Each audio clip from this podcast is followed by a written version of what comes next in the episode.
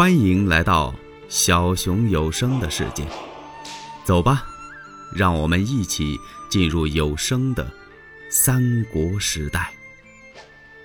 云长在关定庄收下了义子关平，玄德他们唯恐袁绍派追兵赶来，他们是尽快离开了关定庄，直奔卧牛山。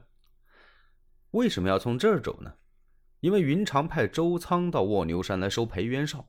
袁绍的人马不追则已，如果他要追来的话，凭这支人马也能抵挡一阵。他们还没到卧牛山呢，就遇见周仓了。这周仓说呀：“裴元绍让人家给杀了，山上来了这么一员猛将，把卧牛山给占了，还差一点把我给打死。看来呀，是手下留情，根本人家没想杀我。”云长这么一听啊，气火填胸，这还得了？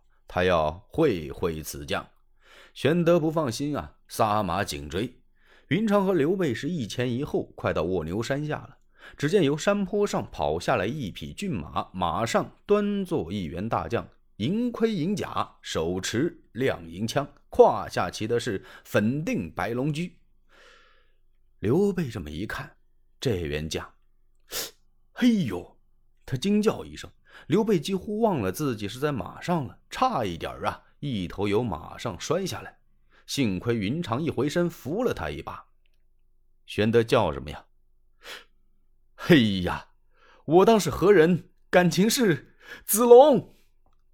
这个时候啊，那员将也看清楚了，是刘备。他急忙翻身下马，把银枪往地上这么一插，把马拴好了，抢步近前，要给刘备施大礼。玄德这时候也滚鞍下级过来，双手搀扶。赵云将军，你想杀我刘备了呀？此将是谁？感情是常山赵云赵子龙。怎么叫常山赵云呢？他家住常山真定，就是现在的河北石家庄东北。赵云是公孙瓒手下的一员大将。那么他怎么和刘备这么熟呢？当初刘备不是解过徐州之围吗？曹操发兵徐州要杀陶谦，刘备到徐州去给解围，这力量太单了。他从公孙瓒那儿借来了赵云，因为刘备是公孙瓒的老同学呀。他们到了徐州之后，幸亏吕布取了濮阳，曹操没打徐州，不就回兵了吗？哎，就从那儿，赵云认识了刘备。这位刘皇叔从那时起就爱上这员大将了。走的时候是难舍难离，泪洒而别啊！今天没想到在这儿看见了，把刘备给高兴的呀，拉着赵云的手，说什么也不松开了。子龙啊，你怎么会到这儿来了呀？嗨，赵云叹了口气：“使君呐，怎么有些人称呼刘备使君呢？也有叫皇叔的。刘备叫皇叔是后来的事儿。”是曹操把他带进许都之后，汉献帝跟刘备一家续谱，说你是寡人的皇叔，从这儿不是才叫他刘皇叔的吗？在这以前呢，都称他刘使君。使君呢是个尊称，就是太守的意思。赵云说啊：“我自从与使君分别之后，我也是朝夕想念这个公孙瓒呢，他不听劝解。”最后让人家袁绍把兵马给围住了，包围在一座孤城之中。他杀死了妻子，自己也去了。由这儿起，我就离开了公孙瓒。袁绍几次写信找我，让我到河北冀州去。我一打听袁绍为人呐，比这公孙瓒强不了多少，所以我就不想去。我一直想念史君您，在我跟您分手之后，所处的这些人，能比上史君您的？没有一两个，所以我想投奔您。可是您把徐州丢了，兄弟失散。后来呀，我又听说云长将军在曹营，我也不好去找。又听说三将军张飞在古城，也不知是真是假。我刚走到卧牛山这儿了，裴元绍下来劫我的马，叫我把他杀了。说到这儿，赵云看了看周仓。呃，这位将军要给裴元绍报仇，我们两个也动起手来了。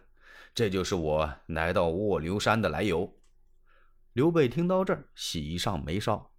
子龙啊，这次你哪儿也不能去了，就跟我在一起吧。子龙将军一听，使君您放心吧，您赶我走，我也不走了。我愿在使君面前效犬马之劳，虽干老徒弟死而无恨。刘备、云长和子龙他们上卧牛山，一把火把山寨给烧了，领着山上的这些人马来到了古城。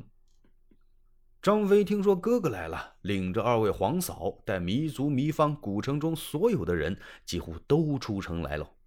这一见面呢，简直是悲不胜悲，喜不胜喜呀！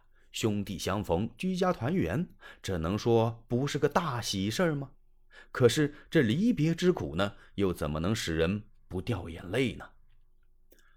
二位夫人又向玄德说了云长的所作所为，这玄德是赞叹不已呀。张飞乐得杀牛宰羊，犒赏三军，大摆宴席，大庆贺了五天呐。玄德现在这事可大多了。除去刘关张三家兄弟之外，有赵云、孙乾、简雍、糜芳、糜竺、关平、邹仓，而且呀，人马不下五千左右。现在是要兵有兵，要粮有粮，也算有个地方了。玄德当然是高兴了。不过有一样啊，古城这个地方太小，有点施展不开，因为还得继续招兵买马。恰恰就在这个时候。努兰牛屁派人来请玄德，请他到努南去安身。刘备急忙把文武请来一商议，那鲁南可比古城强多了，咱们就上那儿去吧。刘备一听，那好，他们统帅着马步三军弃了古城，刘备就奔鲁南去了。到鲁南是继续的招兵买马，聚草屯粮。刘备在鲁南这一带招兵买马呀，袁绍知道，可把袁绍给气坏了。哈哈，哎，你真一去不复返了？你不是说给刘表当说客去了吗？劝刘表来降我呀，感情是跟我扯大谎，而且还把简雍给拐跑了。欲知后事如何，且听下回分解。喜欢小熊的话，请点赞、订阅、加关注。